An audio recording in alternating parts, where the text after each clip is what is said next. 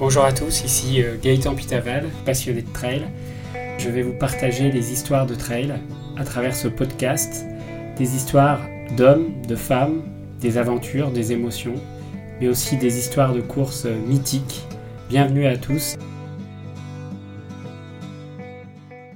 Mettre en, condition, de mettre dans les meilleures dispositions un coureur pour qu'il atteigne son objectif et qu'il franchisse la ligne d'arrivée.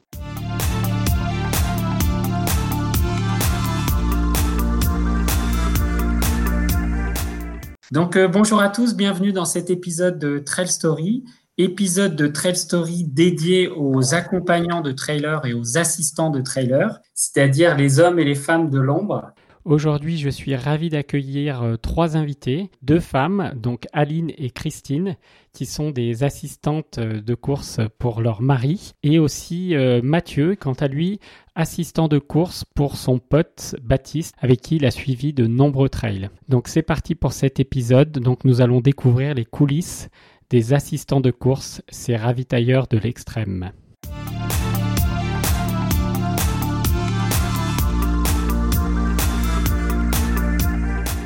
Alors, bonjour Aline. Bonjour Gaëtan. Alors, est-ce que tu peux nous dire rapidement qui tu es et comment tu es venu un peu dans le monde du trail et à faire euh, l'assistance en course? Et est-ce que tu es pratiquante de trail toi-même? Alors, euh, donc je m'appelle Aline, j'ai 40 ans, je suis femme de trailer, donc de Damien Cornuau, qui pratique le trail depuis, euh, je ne sais pas trop, une bonne dizaine d'années en tout cas. Il m'a euh, transmis sa passion, alors pas forcément pour le trail, mais en tout cas euh, pour l'assistance. Et ça a commencé par de mémoire euh, les Templiers. Chaque année, on va fin octobre aux Templiers et je, fais son assistance. Donc bonjour Christine. Bonjour Gaëtan. Alors, est-ce que tu peux nous dire bah, globalement qui tu es et comment tu en es venu à faire l'assistance de, de Thierry sur, euh, les courses euh, Alors, qui je suis? Bah, Christine Breuil, je n'ai pas grand-chose à voir dans le trail comme mon trailer de Marie, on va dire, bien que je cours quand même un petit peu. Euh, comment j'en suis arrivée à lui faire son assistance? C'est Thierry est une rencontre dans ma vie, il y a maintenant un peu plus de 15 ans. Donc, on avait tous les deux d'autres vies avant. on va dire. Et euh, on a eu un, coup de foudre, on va simplement, et ça m'a mis un pied dans la course à pied. Et comme Thierry est rentré dans le trail, je suis rentrée en même temps que lui dans le trail. Voilà. Et comme il a commencé à performer, euh, et qu'on a un petit peu observé euh, tous les grands athlètes comme lui, comment ils faisaient, tout simplement. On s'est inspiré des autres et on a vu que le ravitaillement était très très important. Donc automatiquement, au vu euh, du niveau de Thierry et du mien, on a vite fait le choix et on a décidé que c'était moi qui allais faire le ravitaillement. Donc, euh, bonjour Mathieu. Alors, euh, est-ce que tu peux nous dire bah, déjà qui tu es, comment tu es venu à faire l'assistance de ton pote Baptiste et euh, est-ce que tu es pratiquant de trail toi-même ou est-ce que tu as découvert la discipline à travers euh, Baptiste? Bah, Bonjour Gaëtan tout d'abord. Moi je viens de, je suis du Loir-et-Cher. Voilà, je, viens du milieu, euh, non pas du trail, mais du, milieu, on va dire, aquatique. Parce que j'étais poloiste, j'ai fait plus de 20 ans de water polo au niveau national. Et je suis arrivé dans le trail par, par un ami, effectivement, qui s'appelle Baptiste, qui lui pratiquait avec moi le water polo, qui a pratiqué différentes, euh, différents sports à un certain niveau et puis même à, des niveaux extrêmes. Et il est arrivé, euh, pour lui, et je pense naturellement, dans l'ultra trail. Et puis moi, je suis arrivé sur les trails euh, bah, par son intermédiaire où il m'a demandé un jour si je pouvais faire son assistance sur, un, sur son premier ultra voulait, auquel il voulait participer. Et euh, pour répondre à ta question, je ne suis pas du tout un coureur de trail, euh, ni d'ultra trail, ni je ne suis pas du tout un coureur du tout, tout simplement.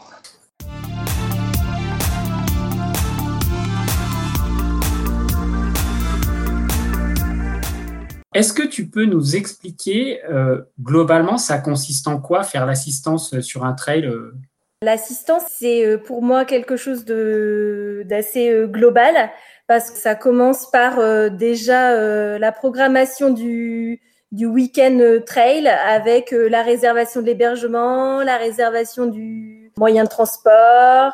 Enfin, c'est plutôt toute la logistique avant le trail. Et ensuite, quand, quand on est sur place, moi, j'interviens pas euh, pour sa prépa euh, d'avant-course, sauf euh, pour ce qui est des sacs. Donc, il me prépare ses sacs, il me dit à tel endroit, tu devras m'apporter tel sac, à tel endroit, tu devras me préparer tel sandwich, voilà, les saucissons, les créments blancs, les, les, petits riolets et, et telle telle boisson. Quoi. Il faut que ce soit carré parce que il faut que tout soit prêt au bon moment. Euh, voilà, savoir où c'est. Moi, je sais que quand il arrive, euh, j'ai déjà ouvert les, les sachets, les, les sandwichs, euh, préparé les, les, les flasques, elles sont déjà prêtes, je sais ce que je dois mettre dedans. Il a juste à les prendre et, et repartir en fait. Le, le but, c'est que c'est qu'il ait lui rien à s'occuper et n'avoir que sa course en tête, quoi. Alors l'assistance d'un athlète en course, c'est d'avoir déjà en amont tout tout préparé, préparer tous les ravitaillements qui qu'il y a sur la course. Et euh, surtout quand il arrive un, un athlète de haut niveau passe très très peu de temps, il faut le savoir, sur un ravitaillement. Ça peut être deux secondes. Donc on attend des heures et des heures pour deux secondes, ce qui veut dire que quand l'athlète arrive, il faut absolument avoir tout tout prêt, c'est-à-dire les gourdes prêtes, les bâtons s'il y a besoin, changer le sac, les chaussures, enfin tout ce qu'il faut. Faut que ce soit prêt parce que c'est vraiment ce qu'on appelle un ravitaillement express. Donc euh, le, le but est qu'il perde le moins de temps possible. Et j'ai le souvenir effectivement d'un d'un templier où euh, sur un ravitaillement, j'ai oublié les bâtons. Euh, je crois que les personnes autour pourront en parler encore. J'ai euh, d'autres euh, ravitailleurs qui étaient autour. Je me souviens de Jean-Michel Fort-Vincent du team Salomon qui était là et qui m'en parle encore. Et là, ça a été la catastrophe. Quoi. La catastrophe. les bâtons. Alors, ils étaient où ces bâtons? Dans la voiture. Et oui, des fois, on, a beau essayer de penser à tout, et ben des fois, on a des loupés aussi. Et là, mais là, le problème, c'est que dans un, oui, il était en tête avec Thomas à ce moment-là, et il attendait les bâtons absolument à ce mot, à, ce ravitaillement-là, la Rock Sainte Marguerite, hein, je peux te le dire, hein, euh, je l'ai en mhm. tête celui-là aussi. Et, euh, et bah voilà, je les avais pas. Et mais ça, le problème euh, dans ce cas-là, c'est qu'on a quand même euh, des coureurs où tout se joue, c'est psychologique. Et lui, le fait de pas avoir ces bâtons-là, mais ça l'a perturbé jusqu'au bout. Et il n'a pas gagné la course, quoi. C'est vrai que à ce niveau-là, les, les gens se rendent pas forcément compte, mais le moindre petit écart fait que on change la course. Et là, ça en était vraiment la preuve. Mais lui, ça l'a mais complètement euh, mais effondré quoi sur cette course-là, alors qu'il était en tête. Et je précise quand même que Thomas était en tête aussi sans bâton et qu'il a gagné. Ok, donc l'efficacité qui prime sur tout le reste, quoi. Hein. Exactement. Et maintenant, finalement, c'est, je le connais et je sais que s'il passe vite sans dire un mot, c'est qu'il est bien. S'il commence à s'arrêter, à me dire quelque chose, je me dis, oui, ça va moins bien. Et du coup, la course, elle va être différente. Donc finalement, voilà. Maintenant, moi, j'en ai pris des repères de tout ça. Ouais, donc il y a l'aspect télépathique euh, un peu qui se passe entre vous, quoi. Ouais, il n'y a pas besoin de parler par moment un, ultra, on le prépare en amont euh, avec le roadbook de, de l'ultra sur lequel on va. Nous, en général, euh, la veille, euh, une fois qu'on est à l'hôtel, on reprend notre carte et on définit les, points de ravitaillement, les, routes par lesquelles on va passer et où est-ce qu'on va se rejoindre. donc il y a toute cette préparation en amont sur tel ou tel ravito, qu'est-ce que l'on qu'est-ce que l'on va faire, euh, est-ce qu'il va se changer? Est-ce qu'il va euh, euh, manger chaud? Est-ce qu'il va, voilà, est-ce qu'il va, est-ce qu'il va dormir? Bon, après, un ultra, ça se passe jamais comme forcément on l'a prévu. Parce que bah, le milieu est changeant. Hein. donc, suivant la météo, suivant les conditions voilà, météorologiques, suivant l'état de fatigue du coureur. Donc, en fait, ça se passe pas forcément comme on avait prévu.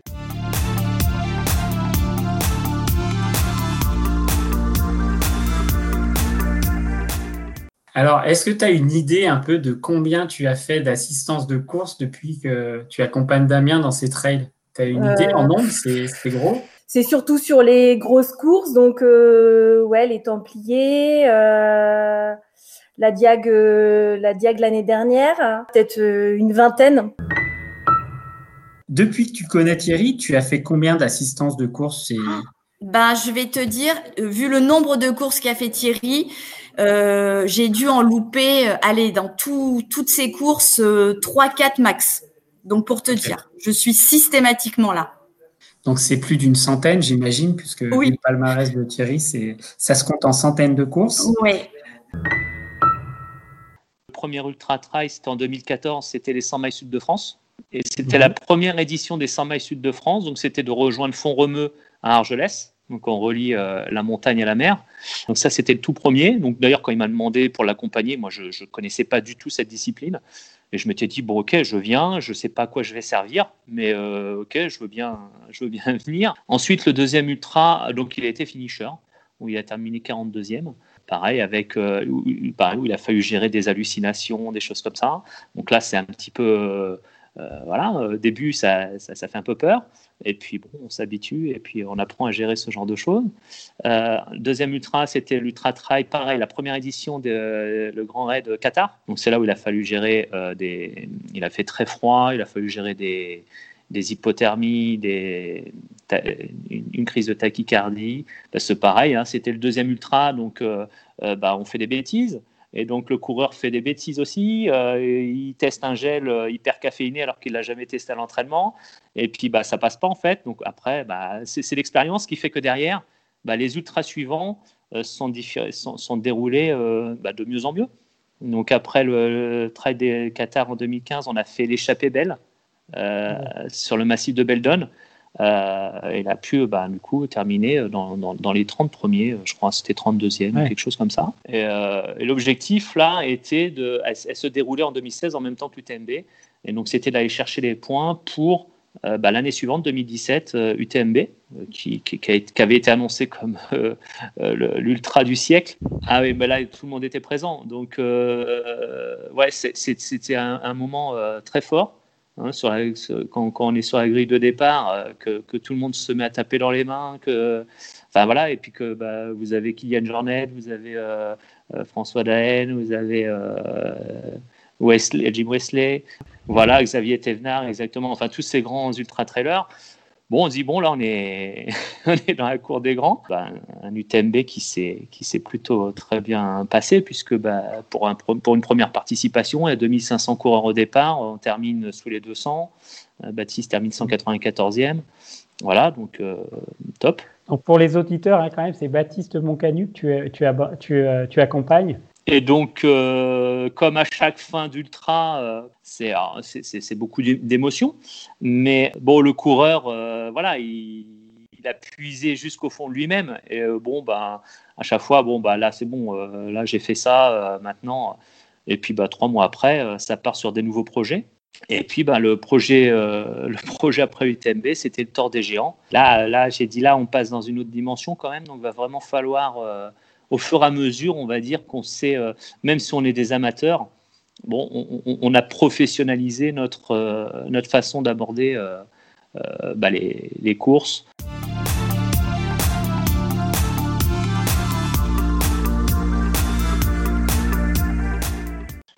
Est-ce que c'est toi qui choisis les courses et les destinations en fonction de tes vacances ou est-ce que c'est lui qui choisit ou vous le faites à deux Comment ça marche?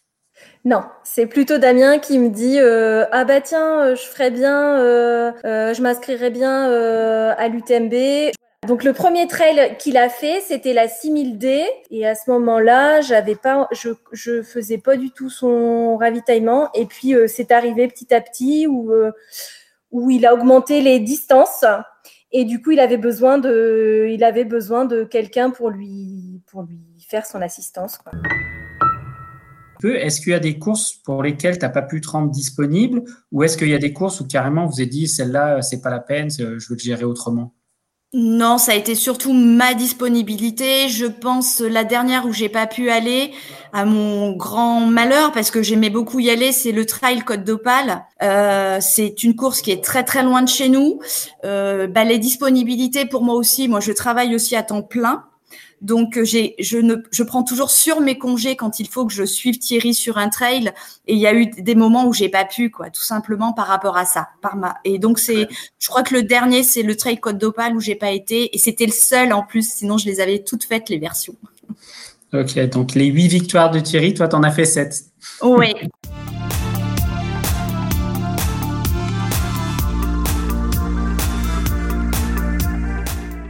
Est-ce que tu peux me dire, globalement, sur tous les trails que tu as quelle est ta plus grande émotion et sur quelle course, tu, globalement, tu as le plus d'émotions euh, partagées avec, euh, Damien? C'est une course qui t'a marqué Je pense que c'était euh, les premiers Templiers. Je pense que c'était celle-là. je me souviens, il m'a appelé, il était à, il était presque arrivé. Et il me dit, je me suis ouvert le crâne, je, je me suis pris une branche d'arbre, je me suis ouvert le crâne. Et là, je me suis dit, mince, euh, euh, enfin, je savais pas quoi faire, euh, voilà. Et du coup, je pense que c'était, quand il est arrivé, c'était la plus grosse émotion pour moi. Bah, tu vois, d'ailleurs, ça revient. Quelle est ta plus grande émotion partagée avec Baptiste? Globalement, là où tu as le plus vibré, c'était quand? Ah, C'est difficile. et tous les ultras sont, sont passionnants. Euh, on partage plein de choses. Euh, maintenant, voilà, si je dois parler d'un ultra, c'est le, on va dire le, summum de ce qu'on a pu euh, atteindre, c'est le, Tour des Géants. Le Tour des Géants, qui, qui, voilà, qui est une course mythique qui est mondialement connue, avec 900 coureurs au départ, 340 km et plus de presque 25 000 mètres, presque 30 000 mètres de dénivelé positif. Euh, bon, bah là, c'est un ultra. Euh, on est vraiment. tous les ultras, on est dans l'extrême, mais là, euh, on est parti pour, quasiment une semaine de course. Quoi. Avec le peu de, sommeil que l'on a, moi, moi avec, Christophe, avec qui j'ai fait cette assistance, on a dormi pareil sur une semaine, moins de 10 heures. Donc, ce qui nous tient, c'est les nerfs. Et donc, forcément, quand on, boucle une aventure comme celle-ci, ouais, ça, ça, fait ressortir plein de choses. Là, c'est, c'est, c'est, faut, faut le vivre pour, euh, pour ressentir ces choses-là. Je vais vous expliquer tout de suite. Mathis est en train de boucler les 340 km. Euh, je vous parle maintenant parce que je suis pas sûr de pouvoir vous parler après. Donc Baptiste vient de boucler, est en train de boucler les 340 km du défi. 100%. Après, euh, à peu près, je sais pas, on doit être à 120 heures à peu près de, course, 6 jours, à peine 6 jours finalement. Euh,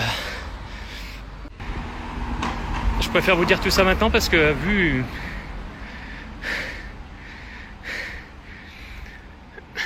c'est assez intense.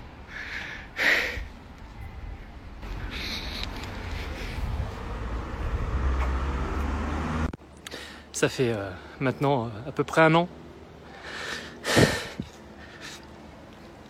qu'on prépare la course.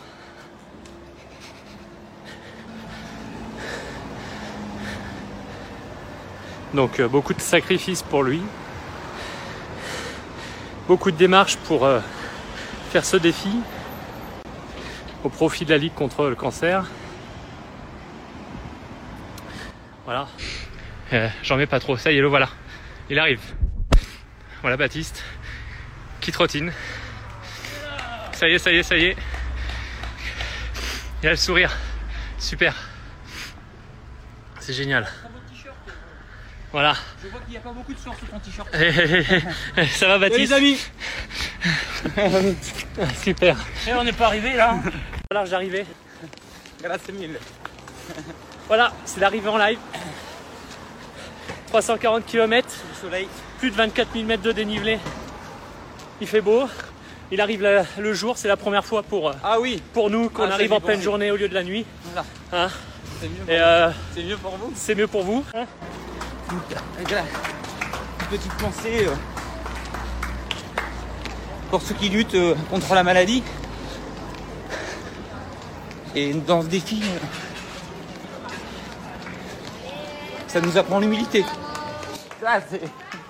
Voilà, tous les gens vont encourager là. Grazie.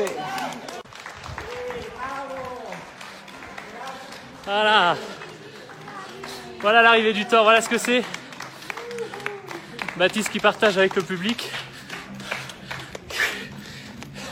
Pour le moment, je sais pas trop s'il a réalisé ce qu'il est en train de faire. Incroyable. Voilà, ça y est, on voit l'arche. L'arche est là. Allez, allez, ça y est, on va passer l'arrivée. Les bénévoles euh, sur le temps ont été géniaux. Notre ami le français qui termine. Ah, c'est génial. Alors, euh, Baptiste, tu termines à la 126e place. 126e, Baptiste est 126e. Voilà. Nous sommes euh, à minimum 20 minutes. Mon Dieu que c'est incroyable. Donc 119h40 pour le français qui termine, M. Baptiste Moncanu. Voilà, 119h40.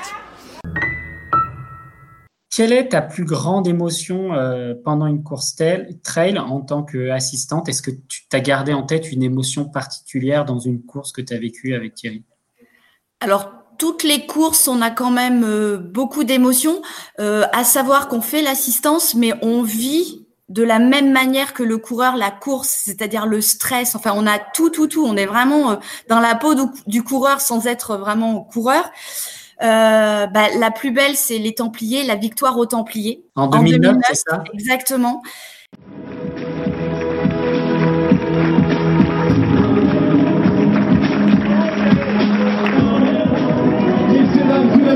Innovation pour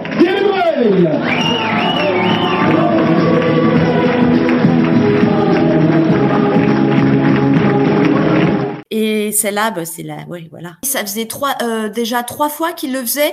Donc du coup, tu, d'une année sur l'autre, bah, tu deviens une experte du parcours. Tu sais à peu près où te rendre, euh, les routes qu'il faut prendre. Euh, tu, connais le timing parce que ça c'est très important parce que nous finalement on se rend d'un point à l'autre c'est dangereux pour nous des fois en voiture et puis on est aussi limité parce qu'on a des athlètes qui courent vite et on a euh, des, des, points de ravitaillement qui sont assez éloignés les uns des autres. Donc, euh, on est des fois limite à prendre des risques pour être à temps au ravitaillement. Donc euh, voilà, celui-là, bah, je connaissais déjà un petit peu, c'était plus facile et tout se déroulait plutôt très très bien sur les ravitaillements. Donc on, on sentait bien quand on fait le dernier ravitaillement que tout est bien, qu'on voit que lui il est en pleine forme, enfin, on, qui sent que la victoire est là. Nous, derrière, on se dit, allez, il roule jusqu'à l'arrivée et ça va le faire, quoi. C'est un bonheur partagé parce que finalement, cette course, on l'a fait à deux. Ouais, c'est, exactement la question que j'allais poser juste derrière. En disant finalement, les victoires et les podiums de, Thierry, c'est un peu aussi euh, tes victoires à chaque fois. Hein. C'est que tout s'est bien passé. Donc, effectivement, les, les podiums sont aussi mes victoires quelque part. C'est que j'ai tout réussi.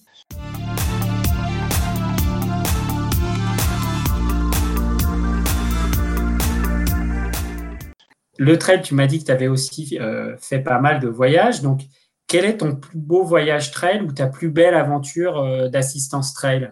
Euh, bah, Je pense que c'est évidemment l'année dernière sur la Diagonale des Fous. C'était bah, déjà de par l'ambiance de la course, le départ, c'était c'était génial à vivre en fait. Et puis sur la Diag, donc j'ai pu euh, l'assister sur à certains endroits, pas beaucoup parce que euh, dans ma fat on peut pas on peut pas assister. Je suis allée le ravitailler au, à Silaos et du coup on découvre des paysages magnifiques. C'était euh, hyper beau. C'était la première fois que je le voyais depuis le départ, donc il avait déjà parcouru 65 km à peu près. Donc là, c'était chouette de le voir. Euh, il est resté un petit moment. Alors en général, Damien sur les ravitaillements, il passe euh, très très très peu de temps. En gros, je lui donne son sac euh, et puis et puis il, repart tout de suite. Voire même des fois, il s'arrête même pas. Donc donc c'est très sympa pour moi. Voilà. Alors tu as une frustration parce que toi, tu attends des heures et lui, il passe cinq minutes, c'est ça? Ah mais cinq minutes, c'est beaucoup. Alors évidemment pour la diagonale des fous, il a passé un petit peu plus de temps euh, à Silaos. Alors euh, après Silaos, euh, je crois que je suis allée le voir deux fois. J'ai dû le voir deux ou trois fois. Je, je pense que je lui ai rien amené parce qu'il avait, euh, il avait géré. Et je me souviens même, euh, on est allé le voir de nuit. Donc j'avais, j'étais accompagnée de, de, son frère José. j'avais parcouru je ne sais combien de kilomètres à pied dans la nuit à la frontale on marchait sur de la lave, je me souviens, euh, des conditions euh, hyper euh, sympas, il faisait froid. Et là, euh, il passe devant nous et il s'arrête même pas. Donc euh, voilà, encore un, un petit moment euh, de, de, frustration, mais j'étais contente de le voir. J'étais contente de voir que qu'il était en forme et, et que ça allait. Et, et, voilà. Les médailles de Damien, si on peut le dire, elles sont un peu à toi aussi ces médailles. Qu'est-ce que t'en penses? Bah ouais, moi je trouve. Hein. Je participe quand même pas mal. Hein. Sans assistance, euh, on va peut-être pas jusqu'au bout. Hein. À Madère, Madère, c'est vraiment, euh, c'est assez magnifique. Euh, on est retourné parce que forcément, quand on fait un ultra comme ça, on était parti une semaine. Alors là, on était parti avec la famille, euh, donc on était parti une semaine et on a pu retourner sur une portion de, de, la course là, sur les, où on est vraiment sur la crête, sur la montagne. C'est assez impressionnant parce que là, on se dit si on passe en pleine nuit, euh, bah, faut pas se louper quand même. Hein. Mmh. Mais euh, donc les paysages sont magnifiques à Madère. Mais euh, globalement, lorsqu'on est, euh, que ce soit dans les Pyrénées, dans les Alpes, ouais, c'est magnifique. On voit des, voilà, on voit des paysages. Ok. Alors, tu parlais souvent avec le on hein, sur la partie finisher. Donc finalement, les, les médailles de finisher de Baptiste, c'est un peu les tiennes aussi. Oui, alors, bah, souvent il me, il me les offre. souvent il me, laisse, euh, il me laisse ses médailles ou son dossard. Oui, c'est Baptiste, c'est le coureur, euh, mais effectivement, on a décidé de, de faire des ultras, euh, on va dire, euh, en équipe. Alors il n'y a pas de relais, hein, parce qu'il fait, euh, il fait la course tout seul, mais euh, c'est un petit peu, je compare ça un petit peu avec, avec les 24 heures du Mans. Voilà, aujourd'hui, ça se gagne aussi dans les stands d'une course. Et puis, les, pilotes ont besoin de se concentrer sur leur course. Aujourd'hui, ils ne peuvent pas se concentrer sur la mécanique et sur. Voilà, ce n'est pas eux qui vont changer les, les pneus. Bon, bah là, c'est la même chose. Là, sur un, un, ultra, nous, on a décidé de, de, de, travailler en équipe. Et donc, oui, forcément, c'est aussi, c'est aussi mes victoires, nos victoires lorsqu'on franchit la ligne d'arrivée. Chacun a son rôle. En tout cas, c'est une superbe histoire d'amitié partagée, de, de, passion commune. Donc c'est vraiment euh, chouette à entendre. Tu as fait beaucoup, tu as suivi beaucoup de trails, hein, beaucoup de trails avec Thierry. Et donc, est-ce que tu as le souvenir d'un de tes plus beaux voyages trail Est-ce que tu as en tête un voyage qui t'a marqué sur un trail où, où tu t'es dit waouh, ça c'est magnifique et j'aimerais le revivre? Ah bah oui, le Grand Raid de la Réunion. Le Grand Raid de la Réunion, c'était juste fantastique fantastique pour vous, coureurs, qui l'avez fait. Je sais que tu l'as fait aussi, Gaëtan. Mais c'était aussi fantastique pour nous, suiveurs, même s'il y a eu des endroits où on n'a pas pu se rendre. Parce que la Réunion, c'est quand même un parcours très particulier. Et euh, effectivement, quand vous êtes dans Mafat, il y a aucun point où on peut où on peut aller, mais c'était magique. C'est une course qui est magique, magique pour tout le monde finalement. Moi, j'ai, enfin, j'ai adoré et j'ai hâte d'y retourner. On, on jouait pas la gagne, mais il y avait quelque chose d'autre finalement qui était très fort. Déjà, le partage qu'il a qu'il avait avec son frère et cette aventure finalement, c'est une aventure humaine sur tous les points et enfin euh, les paysages l'ambiance l'ambiance du départ c'était mais fantastique je crois qu'il faut le vivre au moins une fois dans sa vie et il y a plein de choses qui font que c'est un trail euh, magique et un petit peu à part et on ne parle même pas de victoire dans ces cas-là. Un grand merci aujourd'hui à Christine Breuil, Aline Cornuau et Mathieu Prouveau pour leur témoignage dans ce Trail Story. Voilà, cet épisode de Trail Story est maintenant terminé. Je vous remercie de votre écoute. Si vous voulez retrouver tous les épisodes de Trail Story, rendez-vous sur trailstory.fr. Il n'y aura pas d'épisode de Trail Story la semaine prochaine, donc on se retrouve dans 15 jours avec un Trail Story consacré au stage de trail avec Caroline Frélon qui nous expliquera pourquoi les stages de trail sont si intéressants dans la préparation de votre saison trail ou de vos ultra trails. Nous terminons en musique avec une chanson choisie par Christine Breuil, une chanson de Claudio Capeo, C'est une chanson. C'est une chanson que me chantait ma mère qui parle d'amour et d'Italie. Je la porte à moi, c'est comme une prière pour les jours où je n'aime pas la vie. C'est une chanson qui parle d'être fier, de bâtir quelque chose de ses mains. Elle dit mon enfant, il faut aimer la terre, pas besoin d'or pour être quelqu'un. Elle dit mon enfant, il faut aimer la terre, pas besoin d'or pour être quelqu'un. Presto tutto, presto tutto sarà più bello. Addormentati bambino, it's resta ogni toro.